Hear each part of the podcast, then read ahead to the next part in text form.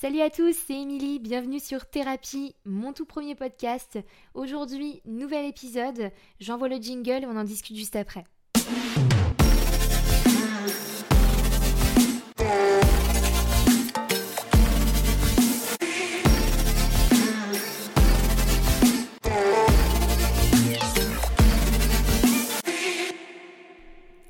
Thérapie, épisode 2.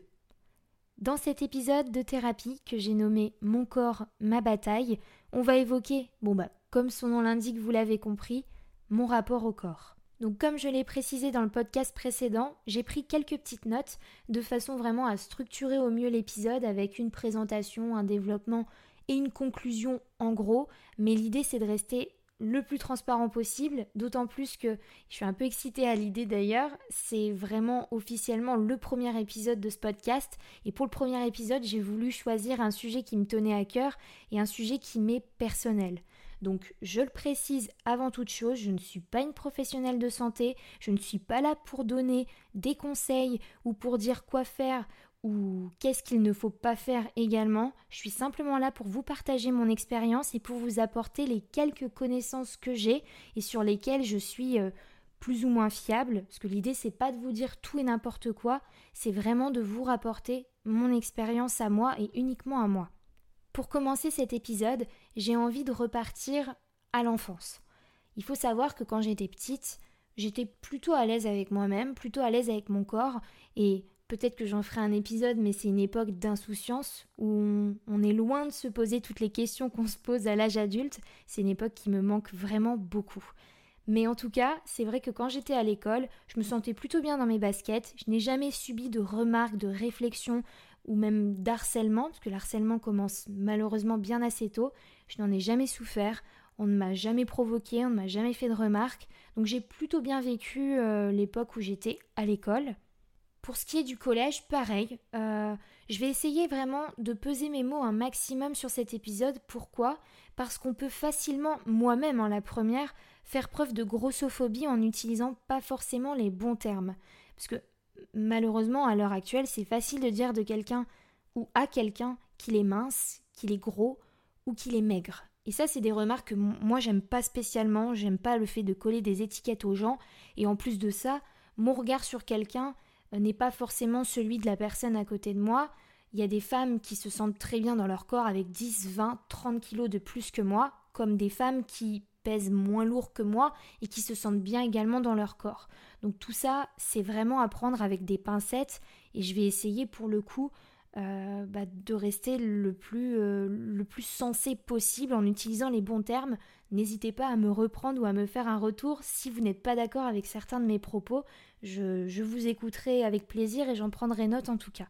Je me suis permis cette petite parenthèse parce qu'en fait, je voulais évoquer donc avec vous euh, l'époque du collège où là, j'étais plutôt, on va dire, bonne vivante. Je me prenais pas la tête, je me sentais plutôt bien, je me regardais pas spécialement dans le miroir et du coup, c'est vrai que j'étais on va dire, euh, plutôt corpulente de base. En plus de ça, je me maquillais pas, j'étais pas très féminine euh, quand j'étais au collège. Non pas que la féminité passe uniquement par euh, l'esthétisme, le maquillage, hein, n'est-ce pas Mais j'avais un côté un peu garçon manqué. Ça, c'est. Pour le coup, c'est vrai, c'est comme ça que j'ai vécu mon, mon adolescence. Donc ça s'est plutôt bien passé pour moi au collège. Ensuite, quand je suis arrivée au lycée, là, il y a eu une petite différence qui s'est faite. D'une part parce qu'il y a eu un changement d'établissement. Donc c'était euh, un nouveau départ pour moi, euh, euh, un nouveau rythme à trouver, des nouveaux repères à trouver. Et surtout, il est arrivé quelque chose que je n'ai pas du tout connu à l'école ou au collège, contrairement à certaines de mes copines, c'est qu'il est arrivé les garçons. Donc moi, quand je suis arrivée en seconde, je me suis dit, faut que je me trouve un mec. Tout le monde se met en couple, donc moi aussi, je vais me mettre en couple. Donc forcément, vu qu'il y a cette phase de séduction, cette phase de j'ai envie de plaire à l'autre, bah on se regarde davantage. Et là, je pense de façon inconsciente, j'ai commencé à me dire il faut que je perde du poids. Non pas que j'étais forte, ou en tout cas je ne pense pas qu'au vu de mon IMC j'étais en corpulence un peu trop haute, mais je me sentais pas bien. Je me sentais pas bien dans mon corps, j'avais l'impression ou la sensation qu'il fallait que je maigrisse. Donc j'ai commencé à suivre euh, je vais pas dire le mot régime, mais à suivre une alimentation assez particulière. Je consommais principalement que des légumes et du blanc de poulet à l'époque. Alors, j'ai fait une petite pause, le temps de, boire un coup, j'avais soif. Mais je, ne me rappelle pas exactement à quel moment c'est arrivé, en fait. Et puis, je suis toujours en, thérapie hein, par rapport à l'alimentation. Mais bon, on l'évoquera un petit peu plus tard. Je vais essayer de ne pas trop divaguer. Mais c'est vrai que pendant, je pense, un an, un an et demi, vraiment, j'avais une alimentation pitoyable. Pitoyable dans le sens, dans le sens pardon, où je ne répondais pas aux besoins de mon corps, je ne consommais pas assez de protéines, euh, de glucides, mais en tout cas, ce changement m'a permis de perdre du poids. J'ai perdu, euh, je pense, euh, allez, entre, entre 10 et 12, voire 13 kilos quand je suis arrivée au lycée. Enfin, quand je suis arrivée au lycée, à l'époque où j'étais au lycée, j'avais mon premier copain avec qui je suis restée un petit moment et j'ai commencé à perdre du poids au moment où j'étais avec lui. Donc ça, ça s'est fait de façon assez naturelle. Même moi, je m'en suis rendu compte physiquement, mais j'étais plutôt bien psychologiquement. Je vivais bien avec. J'ai pas eu de problème particulier par rapport à ça. En fait, c'est plus tard. Après le lycée, je suis partie, euh, je suis partie un an à Caen, en Normandie. Donc, euh, comme je l'avais dû vous l'expliquer, j'ai fait une année d'art du spectacle et c'était ma première année où j'étais seule. Et là a commencé une nouvelle période, une période que, avec du recul, maintenant je comprends davantage, mais quand je me suis retrouvée toute seule dans mon appartement, j'ai commencé à souffrir de troubles du comportement alimentaire. Donc les troubles du comportement alimentaire, en fait, ils vont impliquer une perturbation de l'alimentation ou du comportement lié à l'alimentation. Il existe euh, différents troubles du comportement alimentaire, notamment la boulimie, l'anorexie, l'orthorexie ou même la dysmorphie musculaire. Donc comme je disais, je suis pas une professionnelle de santé, je vais pas vous parler de ce que je vous de ce que je ne connais pas, je vais principalement évoquer avec vous le trouble dont j'ai souffert, dont je souffre encore aujourd'hui et ce trouble ça va être la boulimie. Donc la boulimie, c'est quoi?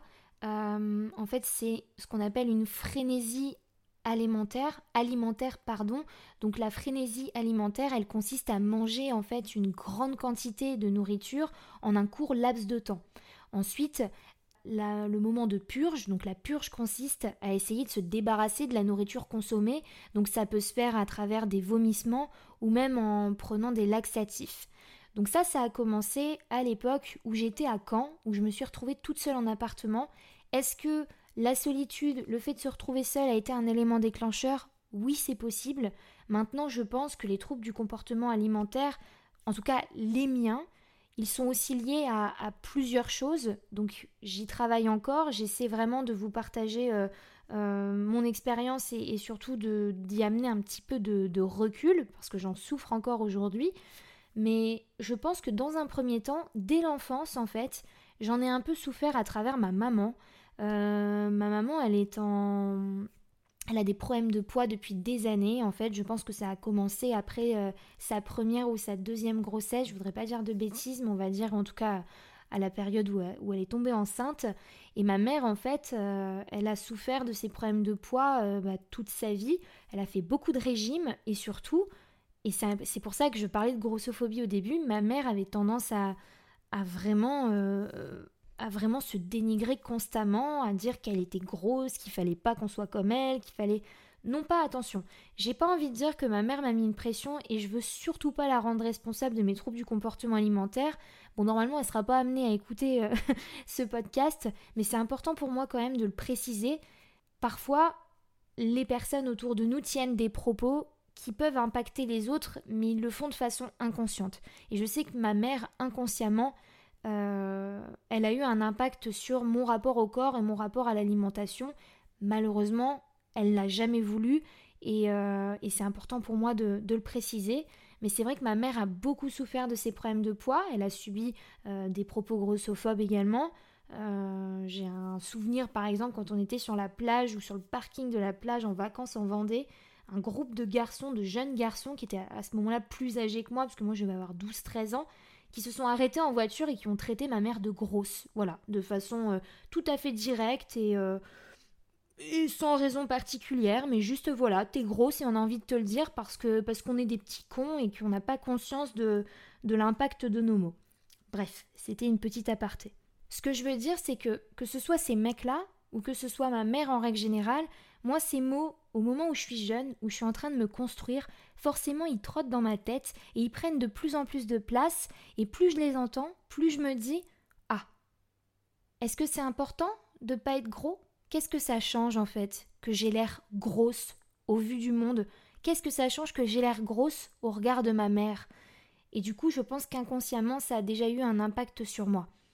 Pour finir ce premier point, euh, je pense que c'est vraiment important que les gens conscientisent le fait que tous les mots qu'ils peuvent utiliser, pour eux, ils peuvent sembler anodins, mais pour d'autres, ils ne le sont pas forcément. Donc c'est important d'apprendre à peser ces mots, d'apprendre à contrôler ces mots et d'apprendre à comprendre ces mots. Parce que je pense pas que ces jeunes, à ce moment-là où ils se sont dit, où ils ont, eux, par rapport à leur expertise, par rapport à leur regard sur ma mère, ils se sont dit, oui, elle est grosse.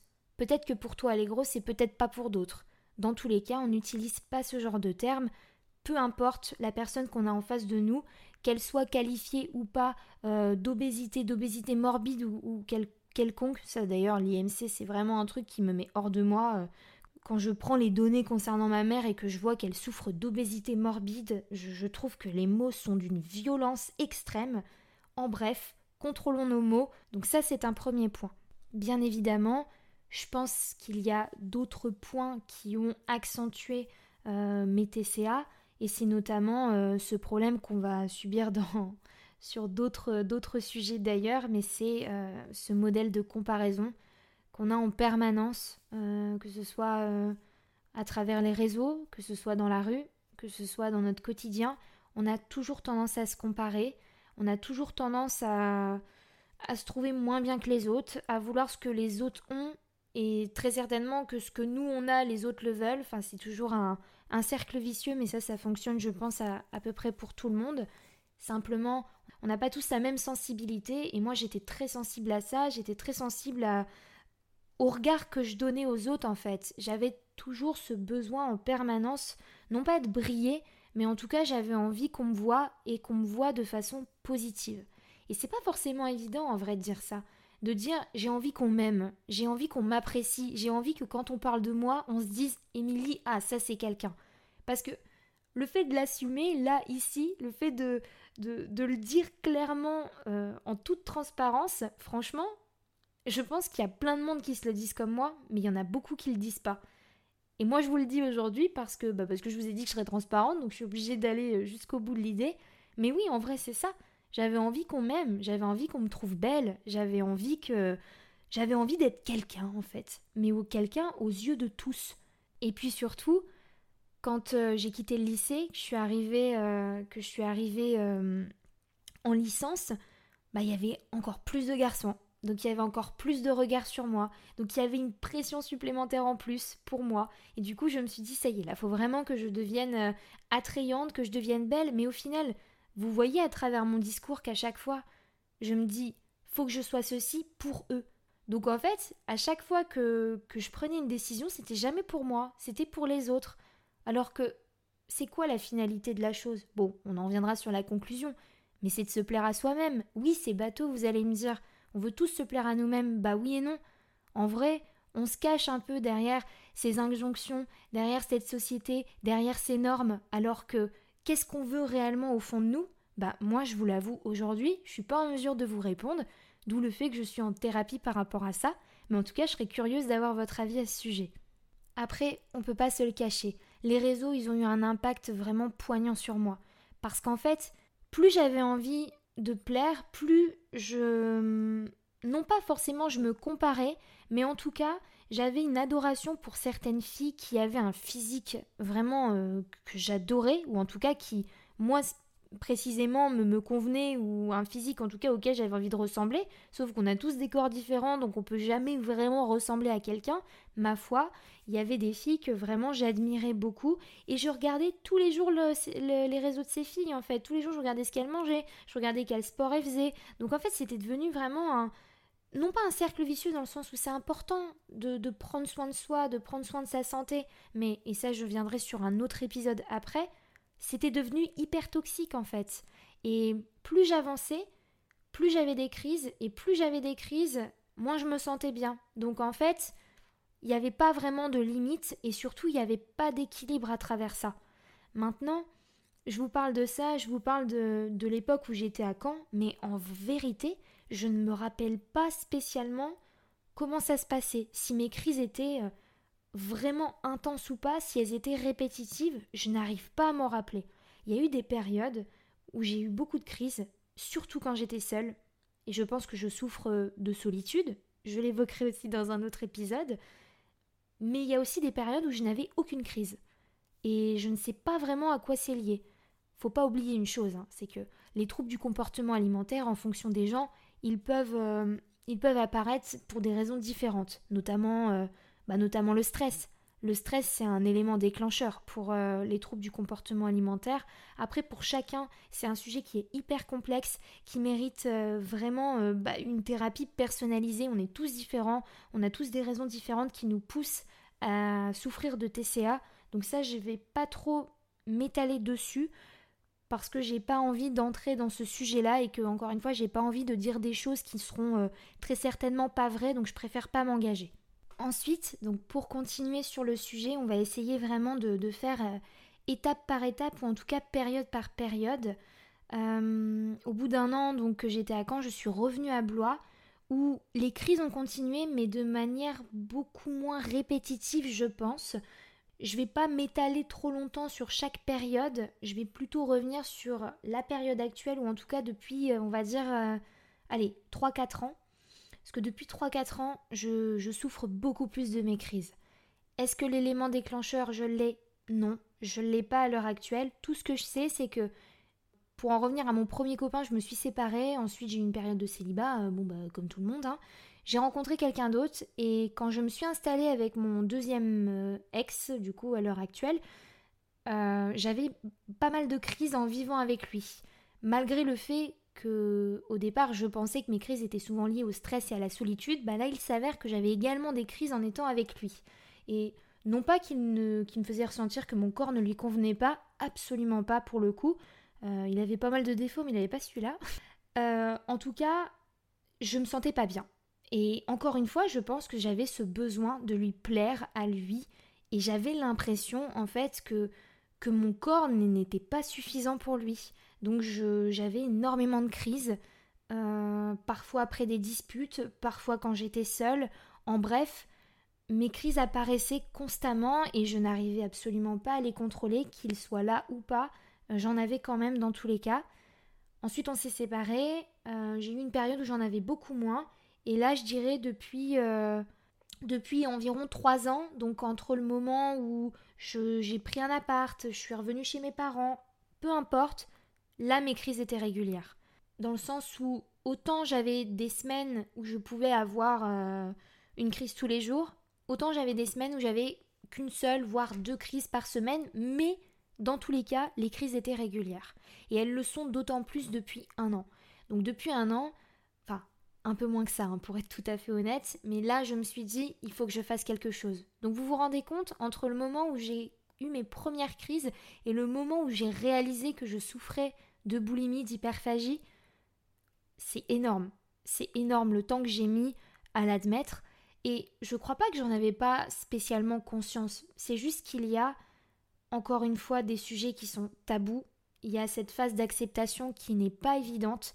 Et le fait d'accepter qu'on a un problème, qu'on a une souffrance, bah c'est difficile à faire. Mais à partir du moment où c'est fait et où on en parle sans tabou comme je suis en train de le faire aujourd'hui, je pense que c'est déjà une première étape vers l'acceptation et je ne parlerai pas de guérison, parce qu'on ne guérit jamais réellement de troubles du comportement alimentaire. On apprend à vivre avec, on apprend à les contrôler, on apprend à comprendre d'où vient cette, euh, cette obsession, ce mal-être au final et c'est déjà un bon point. Moi, pour ma part, ma boulimie, elle est liée à un stress constant. Je suis quelqu'un de très stressé. Elle est aussi liée à ce, rapport au corps, cette pression, euh, cette pression de la société que je ressens constamment. Et elle est également liée à un manque d'estime, en vérité. Pour ne pas s'apprécier, pour ne pas s'aimer, c'est qu'on a un manque d'estime de soi. Et ça, ça s'apprend.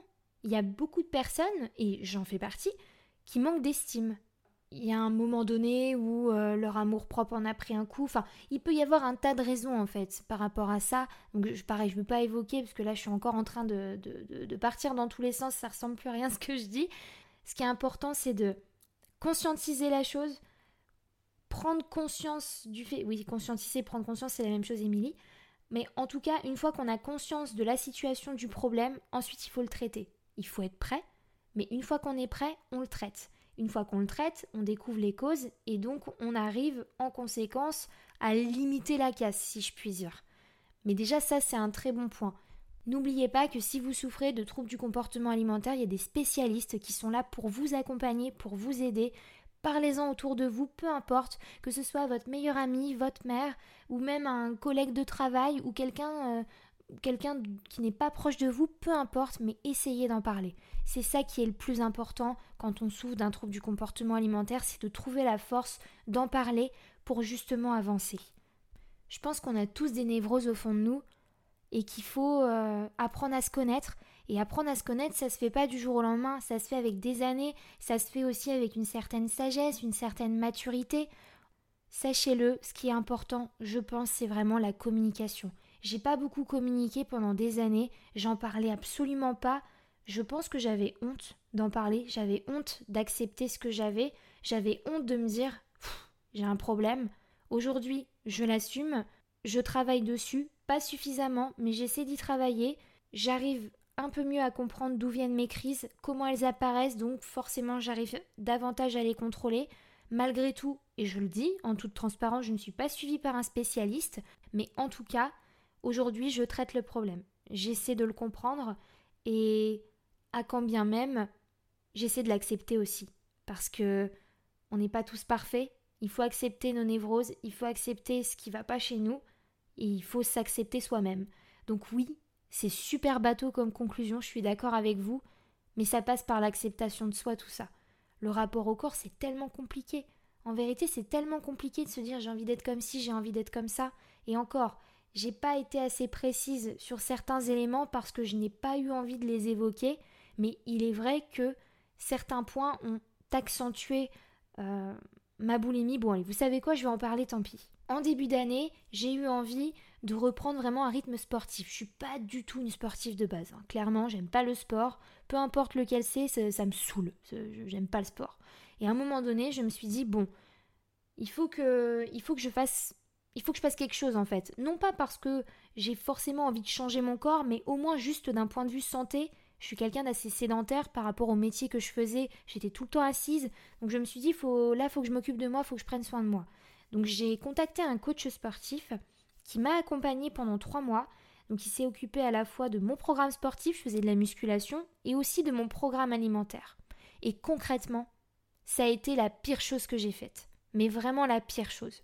Je ne vais pas du tout remettre en doute le travail euh, du coach qui m'a suivi. Je ne vais pas le citer non plus. De toute façon, c'est pas le but. Euh, à aucun moment l'idée c'est de, dégrader euh, ou en tout cas de, de, manquer de respect à son travail, parce que c'est quelqu'un de professionnel que je respecte et avec qui j'ai apprécié travailler pendant plusieurs mois. Mais je pense, et c'est important de le rappeler, à tous les coachs sportifs, parce que Dieu sait qu'il y en a beaucoup, surtout sur les réseaux maintenant, il y a beaucoup plus de coaching qui se fait à distance mais soyez vigilants. Quand un client vous parle d'un trouble du comportement alimentaire, soyez vigilant sur la diète que vous allez lui apporter. Parce que moi, cette diète, je l'ai suivie, mais vraiment pendant trois mois. J'ai pesé absolument tous mes aliments, j'ai limité au maximum mes lipides, je n'ai plus consommé de sucre, et à un moment donné, mes crises se sont amplifiées. Elles se sont amplifiées parce que j'ai apporté à mon corps, alors il était en bonne santé, je m'alimentais correctement, mais le fait de tout calculer, le fait de ne me permettre que très peu d'excès, ça n'a pas du tout été bon pour mon mental. Parce qu'il faut pas l'oublier, ce type de trouble, c'est lié à quoi? C'est lié au mental principalement. Donc, cette accentuation des troubles, elle m'a, elle m'a vraiment flingué. Franchement, cette année, ça a été compliqué pour ça. Non pas qu'au départ j'ai eu des résultats, j'ai eu les résultats que je souhaitais, j'ai perdu le poids que je voulais perdre, j'ai perdu la masse graisseuse que je voulais perdre, sauf que j'étais malheureuse. J'étais malheureuse dans ma tête et au final j'étais également malheureuse dans mon corps. Donc qu'est-ce qui s'est passé? Bah non seulement mes cris se sont accentuées, mais en plus de ça j'ai repris du poids. Bon, j'ai pas repris beaucoup de poids, mais j'ai repris un peu de gras, ce que je ne voulais pas, ce qui me faisait peur, alors que, euh, ok, euh, je suis pas parfaitement parfaite, mais bon, si j'ai des petites poignées d'amour, si j'ai un peu de ventre, qu'est-ce que ça peut foutre en vrai? Mais ça, c'est difficile de se le dire. On arrive facilement à le dire aux autres, parce qu'on est beaucoup plus objectif avec les autres qu'avec soi-même.